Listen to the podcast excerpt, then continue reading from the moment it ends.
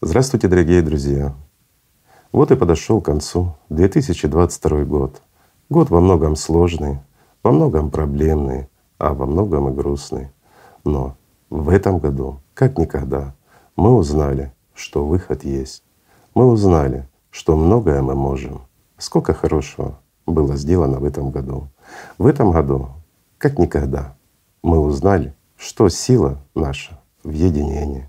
В этом году, как никогда, мы увидели, что многое мы можем, когда мы вместе. Так что спасибо вам, друзья. Спасибо за то, что вы есть, за то, что вы делаете, за то, что, несмотря на все сложности этого года, вы оставались людьми и вы не сдались. Так что надеюсь, не только в следующем 2023 году, но и в последующих годах мы сможем вместе многое. Спасибо, друзья. С Новым годом!